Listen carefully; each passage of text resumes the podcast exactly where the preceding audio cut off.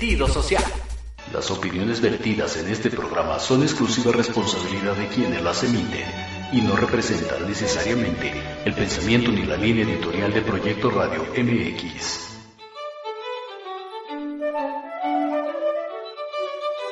Buenos días, les habla el doctor Alberto Jalave. Estás escuchando tu programa Historia en General, donde hablaremos de datos importantes y sucesos trascendentes que serán de mucho interés para todos los que escuchan y vean este programa. Comenzamos.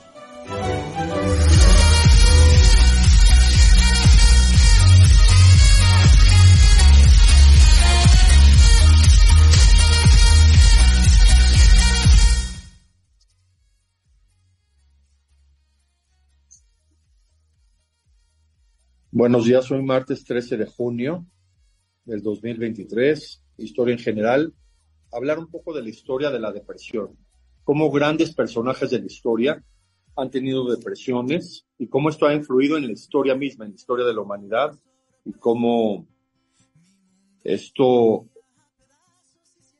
es un problema porque finalmente grandes personajes de la historia que han hecho grandes cambios en, la historia siempre son, tienen tendencia a tener depresiones o a tener problemas existenciales o a tener problemas de, de entendimiento, problemas existenciales. Entonces, esto es lo que quiero hablar hoy. Es un tema muy, muy interesante. Primero hablar un poco del día 13, porque en Estados Unidos decidieron que el 13 era de mala suerte. Es totalmente incidental, porque el 13 nunca fue un número de mala suerte, pero en Estados Unidos así lo consideraron y el martes también muy conflictivo de entender porque el martes para la religión judía y para la Biblia es el día más bendecido, los martes. Y el 13 en la religión judía es un número de gran relevancia de suerte. Entonces no sé por qué a los americanos se les ocurrió hacer el martes, que es el día más bendecido para la religión judía, y el 13, que es un número de suerte, como de mala suerte. Inclusive en Estados Unidos en los aviones no hay fila 13, en los hoteles no hay piso 13, algo muy, muy difícil de entender porque no tiene una razón de ser existencial. ¿Qué ha pasado con la depresión? ¿Por qué grandes personajes de la historia han tenido depresión? ¿Y cómo esto influye en el desarrollo de todo lo que hacen y de todo lo que finalmente sucede? El ejemplo más dramático de todo es el del mismo Adolfo Hitler, quizá uno de los líderes desde un punto de vista bélico más impresionantes de la historia porque logró rearmar a Alemania después de 1933, logró realizar un ejército invencible, según él, que era el Tercer Reich, con una de las aviaciones más impresionantes del mundo, que era la, la Luftwaffe, que muy interesantemente Inglaterra les vendía motores a Alemania, claro, antes de la guerra, y hacían aviones. Y como este hombre al final de la guerra tuvo una depresión muy fuerte, y esta depresión lo llevó a que perdiera la guerra. Claro, la historia de Hitler es muy, muy personal desde un punto de vista de lo que le pasó, porque él usaba muchos estimulantes durante toda su vida. Tantos estimulantes lo llevaron a una adicción, y eso, se sabe, y la adicción lo llevó a síndromes de abstinencia muy, muy fuertes y a presentar una, una depresión muy fuerte de, desde 1945 hasta que murió el 30 de abril de 1945. Esto es muy, muy interesante de analizar porque finalmente la guerra se acabó por una depresión de Hitler mal manejada. Se ve, se ve en el último video que aparece él que sale de su búnker, se ve tembloroso, se ve triste, se ve decaído, se ve cabizbajo, empiezan a reclutar a jóvenes para el ejército alemán para defender Berlín, muy jóvenes. Y pues eso es lo que pasó con, con la guerra. La Segunda Guerra Mundial acabó por una depresión, que desde un punto de vista conspiracional a lo mejor fue inducida por Churchill, que Churchill manejó todo desde un punto de vista psicológico de muy, muy alto nivel, este hombre que también tenía depresiones. Empezar a hablar de la historia, la Biblia, ya saben que me gusta mucho desde un punto de vista histórico. El primero que se deprimió en la Biblia fue Caín. Mató a su hermano Abel y tuvo una depresión muy, muy fuerte. Se ve por, por, por la redacción que existe en la Biblia sobre, sobre Caín. Después viene el diluvio universal, que finalmente se destruye toda la humanidad y solo queda Noé con sus hijos y sus esposas, y Noé tiene una depresión muy fuerte. Lo, lo declara la Biblia. Noé, que comenzaba el cultivo de viñedos, cuando termina el diluvio, Noé toma mucho vino y tiene una embriaguez muy fuerte y se sabe que tuvo una, un caso de depresión muy fuerte. Noé. Esto vale la pena analizarlo los que les gusta estudiar la historia de la Biblia, porque Noé se emborrachó después del diluvio universal. Pues claro, se acabó la humanidad entera y pues, dentro de una depresión terrible. Igual que a Churchill después de la Segunda Guerra Mundial. Churchill después de la Segunda Guerra Mundial sufrió depresiones terribles, terribles, no sabía ni cómo controlarse. Se iba con su amigo Aristóteles Onassis en su yate a recorrer todo el, Mediterráneo para superar sus depresiones. En esa misma época post-diluviana surgió un rey muy, muy impresionante, el rey Nimrod, que era muy, muy poderoso, el rey Nimrod en Mesopotamia. Hace de Mesopotamia todo un imperio cuando empiezan las tribus nómadas a hacer otros imperios. En esa época empiezan a migrar y que llegan hasta Egipto. Pero Nimrod en Mesopotamia era el rey más poderoso del mundo y se sabe también que tuvo una depresión muy fuerte en sus últimos días, porque no logró, no logró lo que quería y finalmente cayó en depresión. Vale la pena estudiar esta, esta historia de, de Nimrod. Y más en la Biblia, en el Antiguo Testamento, hubo un rey, el rey Saúl, que puede considerarse el rey más poderoso de, de Israel, el primer rey de Israel, Saúl. Un rey muy, muy poderoso, pero tenía muchas depresiones. Entonces un joven que era muy audaz decía, yo voy a ir a tocarle música al rey para que no esté tan deprimido y él era el rey David. David desde joven aprendió a tocar el arpa y se acercó con Saúl, que hay una pregunta de alguien de la web, a ver si la pueden redactar antes de seguir con, con el rey Saúl y sus depresiones. Ah, qué bueno que hay tanta audiencia en este programa.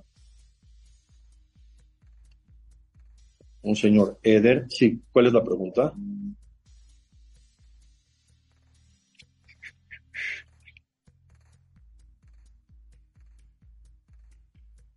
¿Cómo poder identificar una persona con depresión? Ah, qué buena pregunta.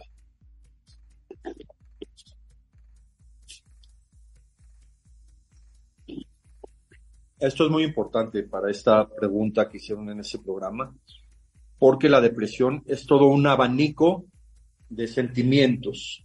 Todos le llamamos depresión al hecho de estar triste, al hecho de estar melancólico, al hecho de estar con una sensación de, abatimiento, de derrotado. Eso es lo que es la depresión.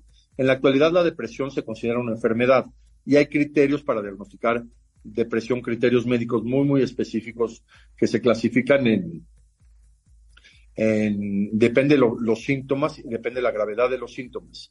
Esto es muy importante de entender, qué bueno que esta pregunta, porque cada persona manifiesta la depresión de manera diferente. Esto se basa mucho en el tipo de personalidad.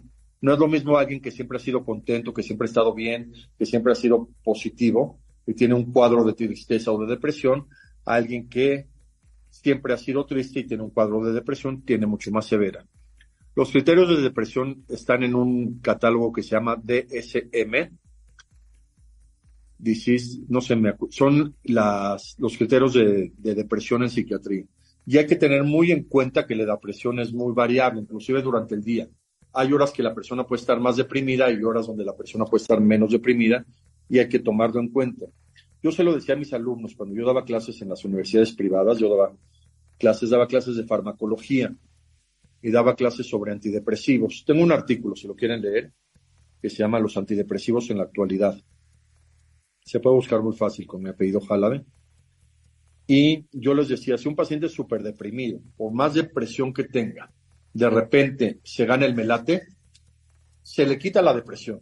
No sé si me entiendan lo que puede ser un estímulo externo mucho mayor que, que los antidepresivos. Y claro, hay que tener mucha precaución porque la depresión severa puede ser grave y puede condicionar otros problemas. Y esto es lo que pasó con la gente de la historia. Saúl, que fue un rey muy poderoso, que dominó el mundo, que proféticamente estaba designado para ser rey, tenía muchas depresiones. Entonces llegaba el rey David, que era un joven que sabía tocar el arpa, desde chiquito, desde los 6, 7 años tocaba el arpa, y le iba a tocar el rey David en las mañanas, le iba a tocar el rey David al rey Saúl, y por eso se quedó en nuestras mañanitas de México, que eran las mañanitas que cantaba el rey David, porque el rey David tocaba el arpa y era muy buen cantante, entonces al escuchar el rey Saúl se le quitaba la depresión. La música es muy buen incentivo para quitar la depresión, cualquier tipo de música, sobre todo el rock. Pueden oír nuestros programas que tenemos sobre rock aquí en Proyecto Radio MX. De, de analizar. Ah, creo que se trabó la imagen del video.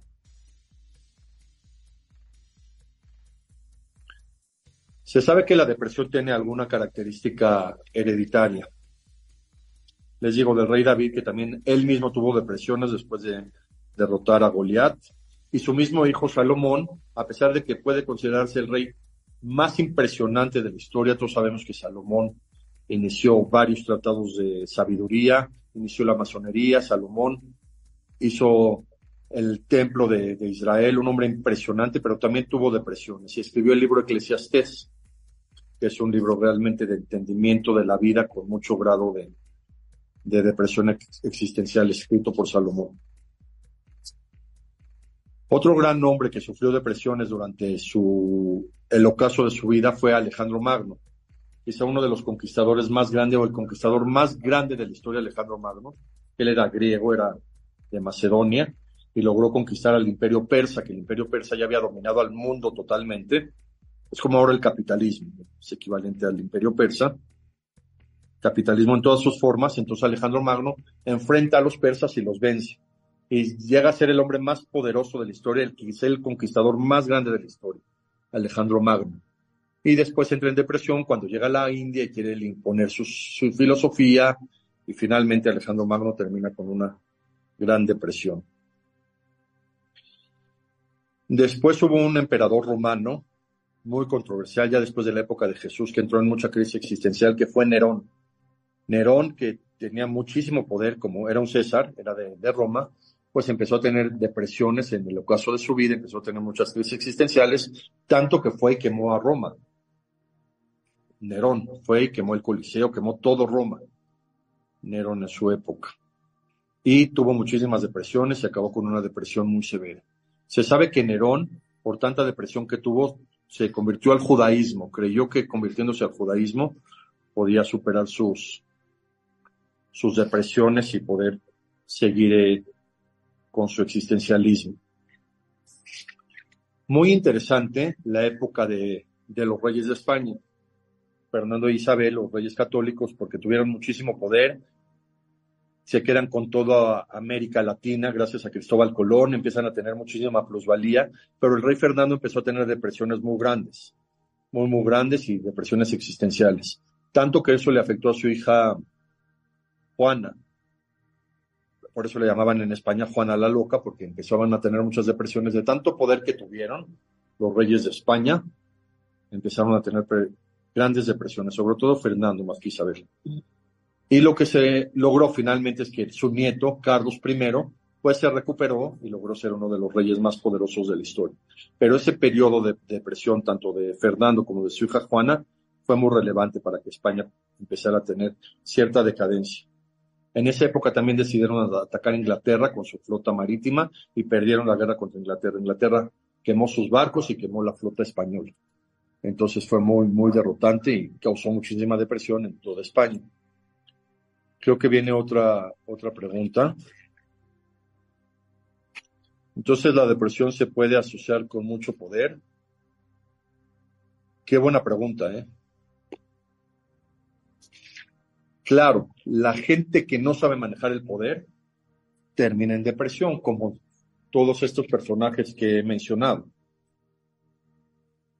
Desde Noé, que fue un hombre que superó el diluvio y que tuvo una depresión. Y lo vemos en la actualidad con los grandes líderes. Perdónenme que lo diga con todo respeto, pero Joe Biden se ve deprimido. Yo no creo que tenga ningún problema por edad, porque es un hombre íntegro, habla muy bien, pero anda un poco distraído. ¿eh? Yo creo que tiene una depresión fuerte el presidente Joe Biden, con todo respeto y con todo el análisis que hago, pero, pero pues es difícil, es difícil ser un gran líder en esta época y durante todas las épocas. Toda la gente que tuvo poder, Napoleón Bonaparte, Napoleón Bonaparte, quizá el hombre más poderoso de la historia, se nombra emperador, ya había conquistado al mundo entero Napoleón, y entró en una depresión muy fuerte. Yo siempre lo he creído que la batalla de Waterloo la perdió Napoleón por estar deprimido. Y claro, cuando el poder no se sabe consolidar, pues llega una crisis existencial. Le pasó a Winston Churchill. Esto es impresionante de analizar porque Winston Churchill, a pesar de que siempre fue depresivo, durante los años de guerra de 1939 1945, estaba literalmente maníaco. Iba, venía, hablaba, discursos. Por ahí en 1943 tuvo una depresión muy fuerte porque tuvo una neumonía, estuvo hospitalizado y salió adelante. Pero todo el, su periodo de gobierno como primer ministro, uno de los hombres más enérgicos de la historia enérgico impresión con Napoleón cuando conquistaba todo el mundo, como Alejandro Magno, como Julio César. Y después de la guerra, cuando termina la guerra y empieza a recuperarse el mundo en 1945, se echan las bombas a Japón, que eso fue un golpe muy duro para Churchill. No dejan que se independice Israel, que ese también fue un golpe muy duro para Churchill. Pues entró en depresiones muy, muy fuertes. Y se sabe, están muy bien descritas en sus libros de biografía. Por eso se iba con Aristóteles Onassis, porque Aristóteles Onassis, que era griego, familiar de, de Alfa Yede que se casó con, con Lady Di, por ahí tenían alguna relación familiar, y también con el príncipe Felipe, el esposo de Isabel II, pues le gustaba mucho ir a Churchill porque finalmente este Aristóteles era un hombre muy abierto, muy maníaco, muy alegre, siempre estaba feliz. Su esposa María Calas era cantante de ópera, entonces iba a Churchill y en su yate él se quería contagiar de esa felicidad, aunque no, no, no, no, no lo pudo lograr. Churchill vivió con depresiones terribles después de la Segunda Guerra Mundial. Y, y claro, tanto poder que tuvo que al acabarse el poder entra en depresión. Por eso es tan interesante la filosofía de México, que los presidentes solo duren seis años. Seis años en el poder y ya. Eso es grandioso porque, porque no los deja agotarse de poder. Fue una filosofía impresionante de, de Madero, de Francisco y Madero, de decir solo seis años.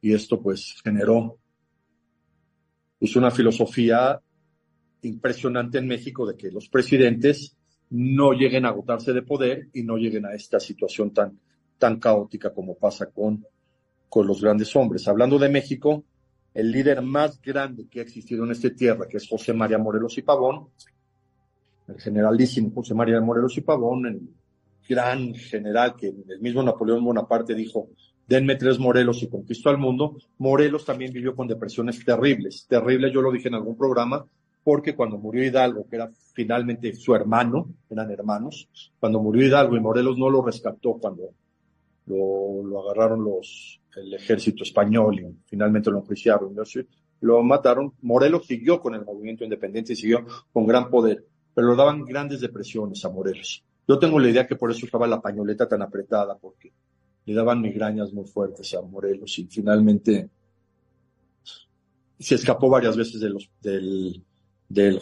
juicios de los españoles. Se sabe que una vez estuvo en el Palacio de la Inquisición y se escapó hasta Plaza de Santo Domingo. Los mismos españoles se unían a su ejército. Un hombre impresionante, Morelos, mesiánico inclusive.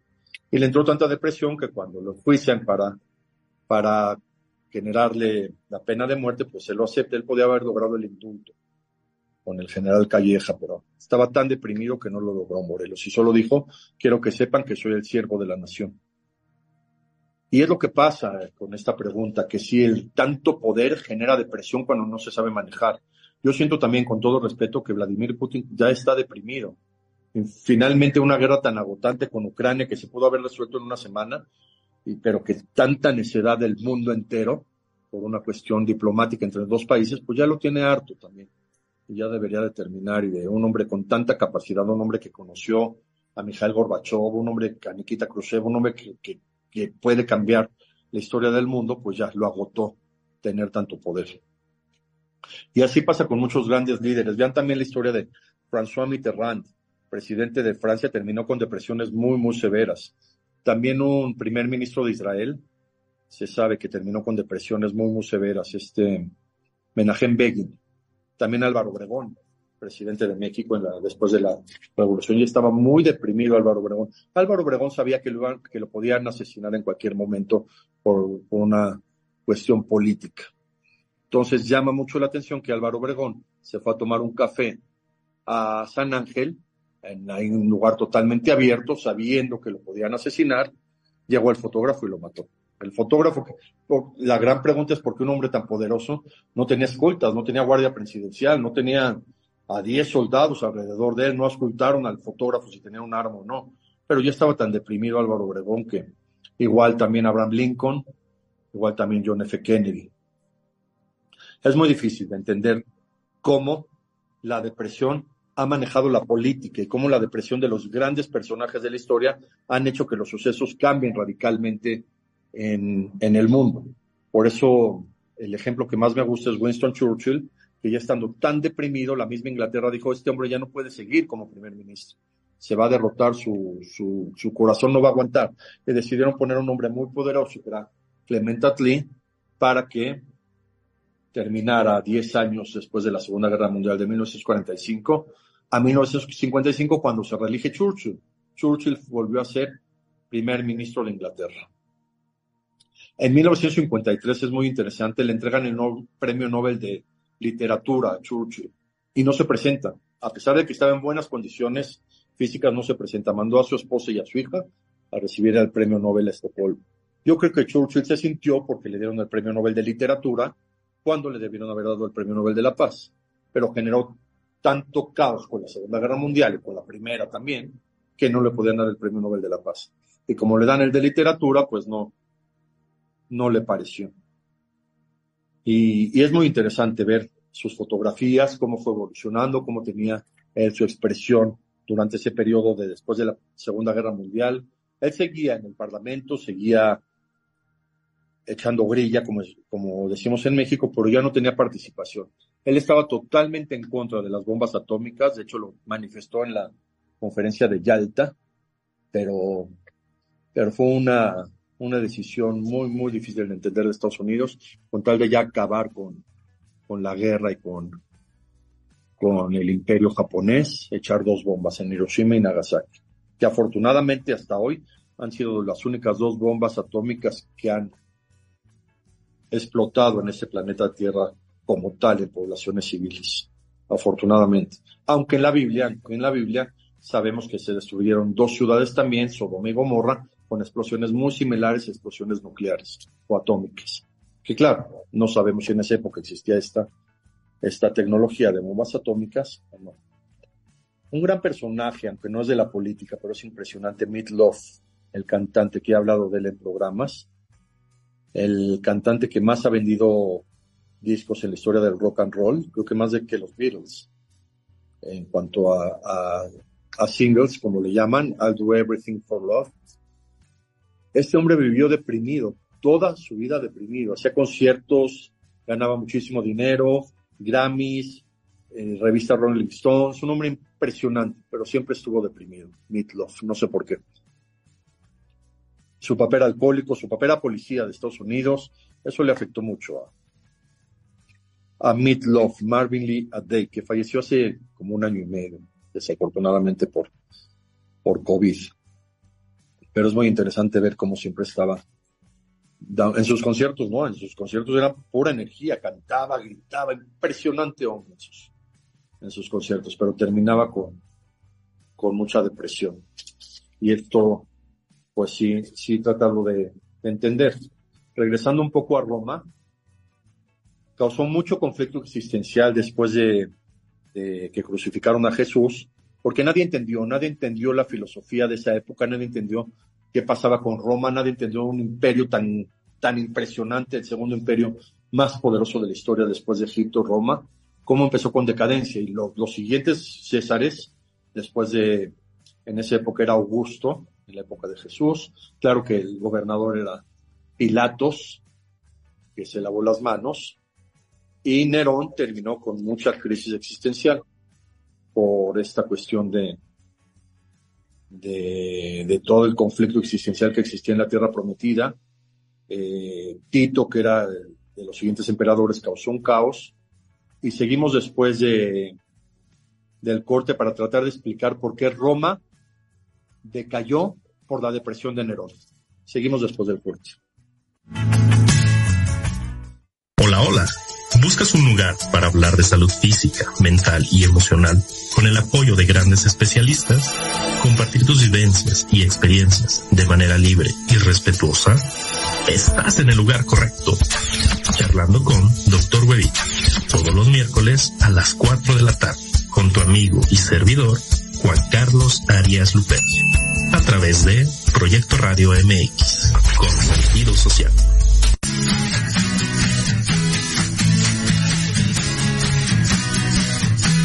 Hablemos de verdades. Sí, sí. Hablemos con Edith. Confesiones, consejos, risa, diversión y entretenimiento te esperan en tu programa Las Netas con Edith. Todos los miércoles a las 3 de la tarde por Proyecto Radio MX con sentido social.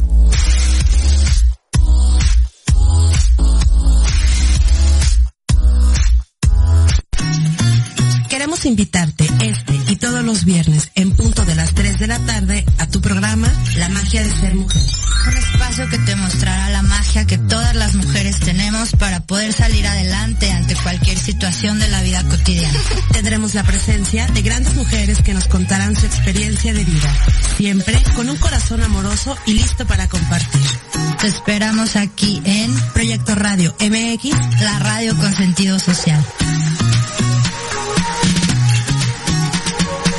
Recuerden que tenemos una cita todos los martes a las 6 de la tarde para hablar de cómo transformar los patrones de vida que mucho nos afectan en el aquí y el ahora. Con las terapeutas Ana Colmenares y Paulina Reyes en Proyecto Radio MX con sentido social. Los espero todos los lunes a partir de las 11 de la mañana a las notas que no se notan. Noticias importantes que no brillan, pero que en este programa las conocerán. Solo a través de Proyecto Radio MX con sentido social.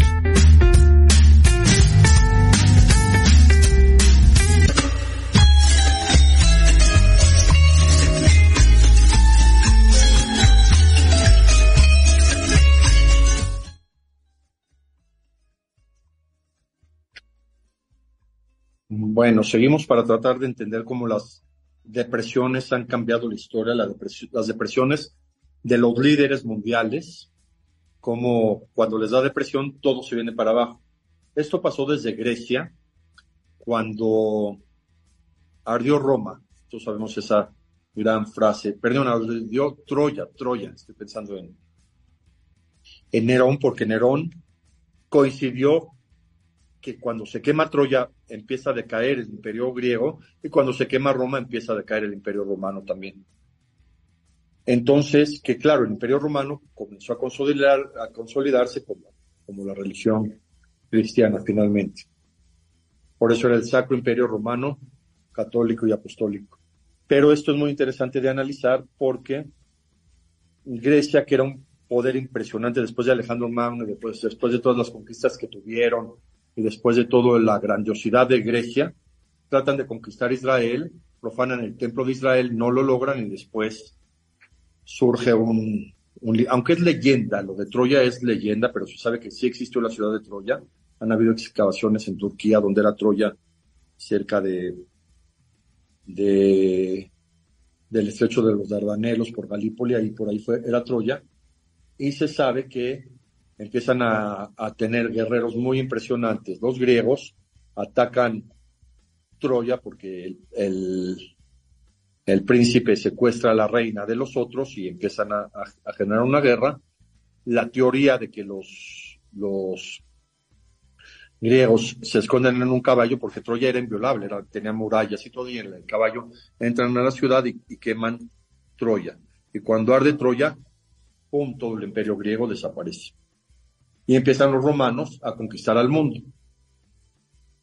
Y Roma, claro que tuvo una gran trascendencia porque empieza a conquistar todo el mundo, las huestes romanas empiezan a tener mucha, mucho clasismo, porque eso es muy importante en la sociedad. Solo los romanos de, estirpe podían tener los puestos altos y los que no eran romanos no. Está muy bien descrito en el derecho romano, los que eran los paterfamilias, los que eran romanos y los que eran de otras categorías, hasta los esclavos pero finalmente Roma se consolida como uno de los imperios más grandes de la historia, llegan a Israel, a la tierra prometida, a tratar de conquistar, llegan grandes guerreros de Israel, de Judea y Roma, no se logran conquistar, surge Jesús que genera un problema social muy, muy grande, y después de Jesús los siguientes Césares ya no pueden controlar el imperio de Roma hasta que Nerón decide quemar Roma y ahí empieza a decaer totalmente el imperio de Roma. Después su nieto, no creo que no era nieto directo, pero sí era familiar de Nerón, Calígula, comienza con la decadencia de Roma, después Tito, hasta que finalmente Roma decae, hasta que termina finalmente como un, un, un imperio que era el segundo imperio más grande de la historia, Roma y todo por la depresión de Nerón. También si nos vamos al imperio anterior, Egipto, también el faraón tuvo depresiones muy grandes. Después de las diez plagas que azotaron Egipto, el faraón tuvo una depresión muy grande. Después todo su ejército se hunde en el Mar Rojo y pues el faraón tuvo una depresión muy, muy grande y se acaba el imperio egipcio también en esa época como tal, que puede ser considerado el imperio más grande de la historia, el imperio egipcio. Después el imperio romano y después Hitler quiso ser el tercer gran imperio, por eso se llamó el Tercer Reich, pero su misma depresión también no logró que pudiera conquistar al mundo, afortunadamente, porque le salió alguien que no contaban con su astucia, que se llamaba Winston Churchill, que Winston Churchill tenía grandes depresiones, que les llamaba él a sus depresiones perros negros. Pero la superó sus depresiones, hizo una guerra inimaginable y acabó con el imperio nazi. Churchill un hombre muy capaz que se fue a asociar con Stalin, aunque eran súper enemigos, pero dijo, me asocio con este cuate para que los rusos también ataquen a Alemania y ganemos la guerra. Y después se asocia con Estados Unidos, gracias a que los japoneses bombardean Pearl Harbor y ya son los grandes aliados. Rusia, Estados Unidos e Inglaterra. Por eso llama mucho la atención que ahora Estados Unidos está en contra de Rusia, porque Estados Unidos era aliado de Rusia en la Segunda Guerra Mundial. Gracias a Rusia y a Estados Unidos y a Inglaterra se ganó la Segunda Guerra Mundial y ahora podemos vivir libres en este mundo. Y ahora resulta que Rusia y Estados Unidos vuelven a ser enemigos, a pesar de que fueron los grandes aliados gracias a Churchill. Es increíble ver las, que las convenciones de, por ejemplo, la de Teherán, que en Irán, en Irán se llevó a cabo una convención entre Roosevelt, Churchill y Stalin, se ven súper felices, eran grandes amigos. ¿eh? Por eso estaría bien que ahora se reúnan el rey Carlos III, el presidente Joe Biden y Stalin, perdón, y Vladimir Putin, vean que la, y logren la paz mundial como la lograron hace 80 años los gobernadores de sus países. Roosevelt, Churchill, Stalin, sería muy interesante que se reúnan ahora Joe Biden, el rey Carlos III y Vladimir Putin. Y a lo mejor en Teherán, ahora que Irán está causando tanto revuelo internacional, que si les venden drones a Rusia, que si quieren hacer la guerra, que si el presidente de Irán va a Venezuela, pues realmente es claro que Irán va a Venezuela porque son países petroleros y quieren manejar los últimos años del petróleo. También, por ejemplo, Elon Musk tiene depresiones fuertes, pero la supera con todas sus grandes empresas acabo de ver una nota de que quieren criticar a Tesla. Tesla jamás va a ser criticado. Tesla es la empresa más impresionante de la historia, que porque unos coches chocaron y no sé qué, de Tesla, por favor. Criticar a uno de los más grandes cambios de la historia, que son los coches eléctricos, va a ser literalmente imposible. Elon Musk supera sus depresiones con sus twitters, con sus estados generales, yendo al béisbol, y pues logra ser quien es. Y esto es muy, muy interesante de analizar, como lo preguntaban en, las preguntas, si el poder genera depresión. Claro, claro, el poder gigante ya, ya que no termina, le pasó a Benito Juárez. Benito Juárez debió haber dejado la presidencia unos dos años antes para que no cayera, se sabe que cayó en depresiones muy fuertes Benito Juárez, igual que, que Álvaro Obregón. Y igual que Morelos. Morelos duele porque él no pudo consumar la, la independencia de México a pesar de que ya tenía todo, todo logrado. A ver, otra pregunta. ¿Hay un tratamiento para la depresión?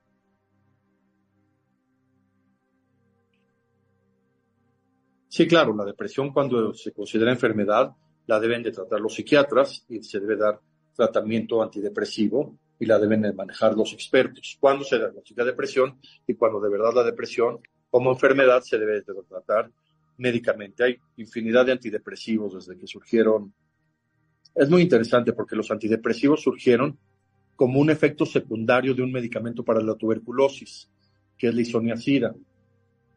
Empezaron a dar isoniazida a los pacientes con tuberculosis y vieron que aumentaba su, estado de humor, que se sentían bien, que tenían ganas de salir, que, que tenían buen estado de humor, que salían de la depresión. Entonces comenzaron a hacer derivados de la isoniazida, como la isocarboxacida, y de ahí surgieron los primeros medicamentos que se dieron cuenta que aumentaban los niveles de, de bienestar en el cerebro y comenzaron de ahí a derivarse varios antidepresivos. Estos se llamaban inhibidores de la MAO, de la monoaminoxidasa, los que derivaron de la isoniazida, después salieron los tricíclicos y después los modernos, los antidepresivos modernos, y saberlos manejar sí son muy, muy efectivos para tratar depresiones cuando se diagnostican por un médico, cuando las trata un médico. Eso es muy, muy importante. La persona que está triste, que duerme mucho, que no tiene motivación, que está muy desilusionada, es mejor que la valore un, un experto en depresión, que son los, los psiquiatras, que son médicos con especialidad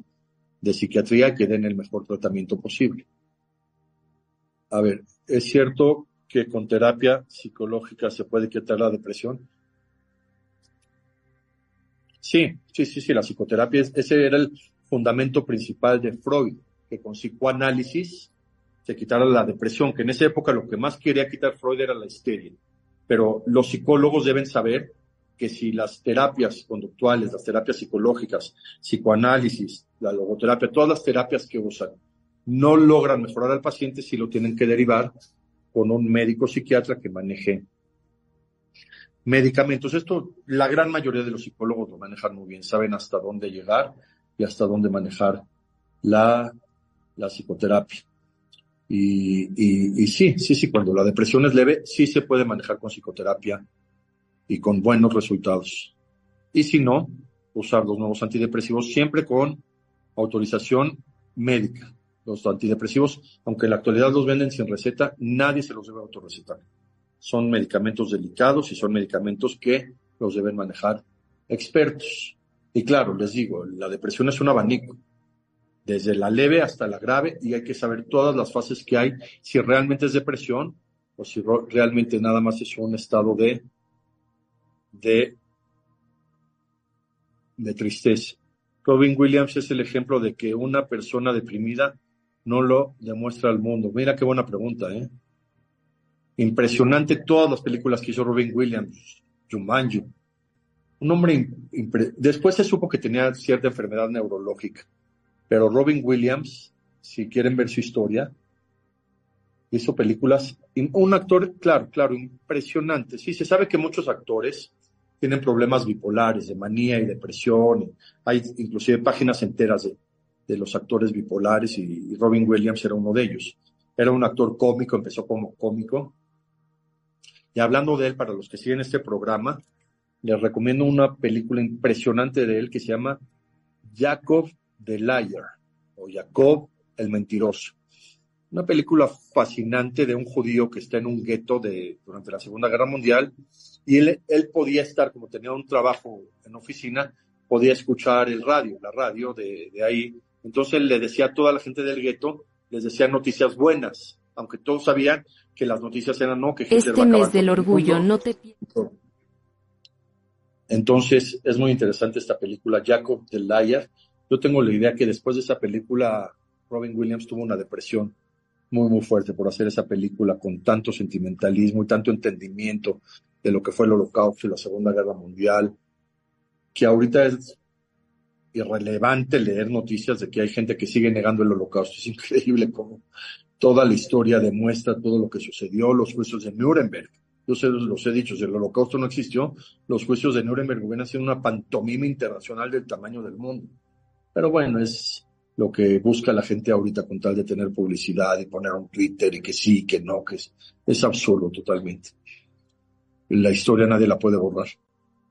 Y esta película, Jacob the Liar, Jacob el Mentiroso, impresionante de Robin Williams. Y yo tengo esa idea de que he estudiado mucho su, su carrera, su personalidad, cómo hizo tantos papeles, Jumanji, es increíble esa película, todo lo que hizo, cómo tuvo, pudo tener depresión y creo que mucho fue por haber hecho esa, esa película impactante, fuertísima de lo que era la, la Segunda Guerra Mundial. Otro hombre depresivo, aunque era el hombre más feliz del mundo, Charles Chaplin, el hombre más cómico y todo, se sabe que también tenía depresiones fuertes, Charles Chaplin. Al respecto recomiendo la película El Gran Dictador de Chaplin. Los que la vean ya tienen, es de, su, de sus primeras películas sonoras. Todos sabemos que Charles Chaplin empezó en el, cine mudo y era un súper cómico. La gente veía sus películas mudas y le daba muchísima risa. Y esta película, El Gran Dictador, que él hace una parodia de, Hitler, increíble, increíble película ya con, con sonido. Y luego, gracias a un mexicano, Guillermo González Camarena, que inventa la pantalla color, pudo existir también el cine a color. También Guillermo González Camarena tenía ciertas depresiones, se ve en su historia como, como, a pesar de haber hecho el invento más impresionante del siglo XX, llegó a tener depresiones y estar un poco bajo de, ánimo de repente. Claro, porque él quería ser negociante, quería ser empresario. También tengo un programa, por ejemplo, de Ernesto Che Guevara, que también en sus últimos años de vida sufría muchas depresiones, un guerrillero, muy controversial, no quiero hablar mucho de Che Guevara, pero, pero sí tuvo depresiones muy fuertes, por eso se fue a Bolivia, en Bolivia tuvo mucha crisis existencial, sabía que lo podía agarrar la guerrilla y sin embargo no se cuidó. Y es lo que digo. Por eso esa pregunta fue muy interesante de, de Eder, que si el poder genera depresión, sí. Como lo vemos con estos ejemplos de este programa de todos los grandes personajes que tuvieron depresión. Vale la pena estudiar la historia de, España de, de Juana la Loca, la hija de Fernando e Isabel. Y luego cómo tuvo a Carlos I y cómo cambió la historia del mundo. Y y pues sí, sí es lo que, lo que vale la pena. Todos sabemos que toda la gente que recibe grandes premios también llega a tener depresiones. Eso lo dijo Bernard Shaw. Dijo, trata al éxito y al fracaso como dos grandes farsantes. Y hay una canción de, de Britney Spears que se llama Lucky Star o la artista que es la gran artista del mundo, la gran cantante del mundo, pero que llora y llora en la noche. She's a, Lucky, she's a Star, sí creo que se llama Lucky Star de Britney Spears, es una canción muy, muy filosófica, con mucho entendimiento de lo que es la depresión. ¿Cómo puede ser una cantante tan exitosa que todo el mundo la quiere? Entonces, ¿por qué llora en las noches? Una de las mejores canciones que existen para, para entender la depresión. Otras canciones de muy gran alto contenido de entendimiento sobre la depresión, El Muelle de San Blas de, de Maná. Impresionante canción de una mujer que, que deja a su amante que se va en un barco y no regresa y ella se, se queda en el puerto. Otra canción que entiende mucho la, la depresión le llamaban Loca de José Luis Perales. Y, y, esto es lo que, lo que hay que analizar de este programa como los grandes personajes de la historia, cuando han tenido depresión, han generado decaimiento de todo el mundo, no solo de ellos, como les digo, de, de todos los que mencioné en esta historia. El rey Salomón, quizá el más significativo, un rey impresionante, generó 40 años de, estabilidad social en el mundo. Se sabe que en el imperio de, del rey Salomón todo el mundo vivió bien, había mucha riqueza, había mucha cordialidad, había paz. Él fue a varias partes del mundo, se sabe que fue a África conoció a la reina de Saba, conoció a muchas mujeres que él quería tener mil esposas, mas sin embargo su depresión al final de su vida escribir Eclesiastés acabó con el imperio del pueblo de Israel. Después de Salomón nunca volvió a haber reyes de su calibre ni imperialismo como el de él, de, Israel. Se sabe que hubo una reina, ¿eh? esta reina es muy padre porque le llamaron Salomé, para decir que era tipo Salomón. Ahí estuvo una canción, ¿no? Oye, Salomé fue una reina también de Israel. Y, y, es muy interesante, vale la pena leer el libro de, de Eclesiastés.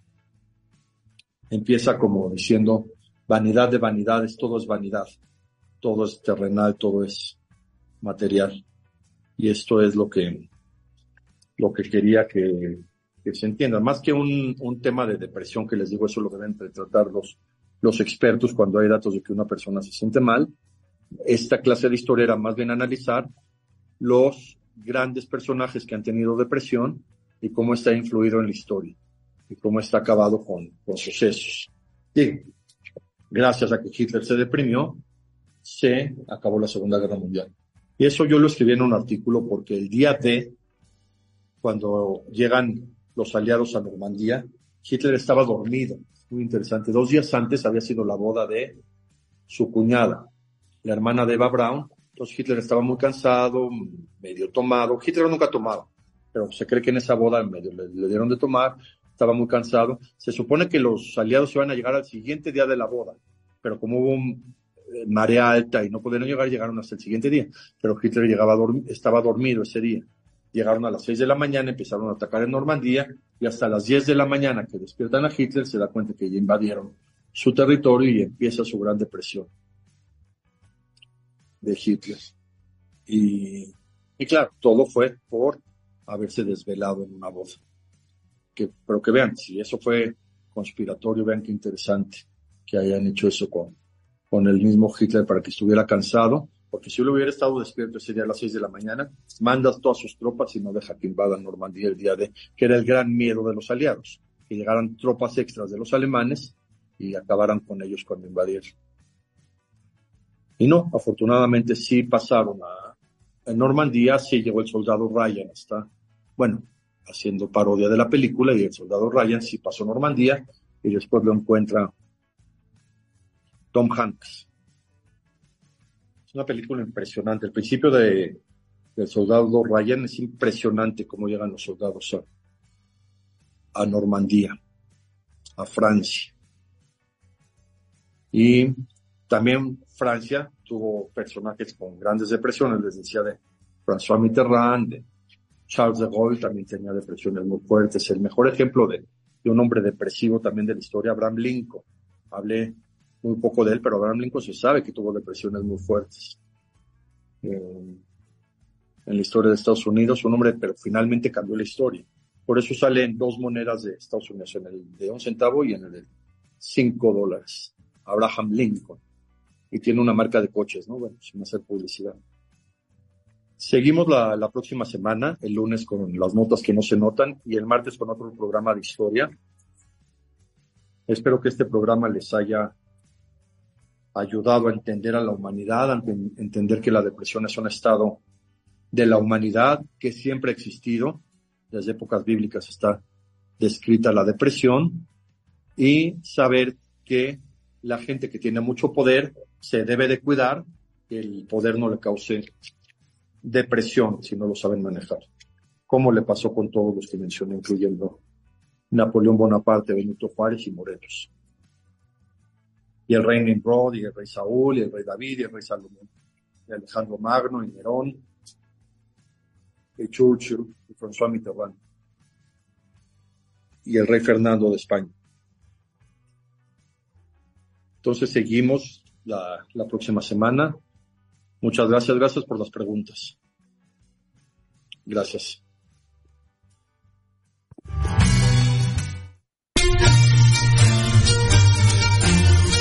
Esto fue una emisión más de Historia en General. Te esperamos la próxima semana para seguir compartiendo y conociendo más datos históricos de México y del mundo.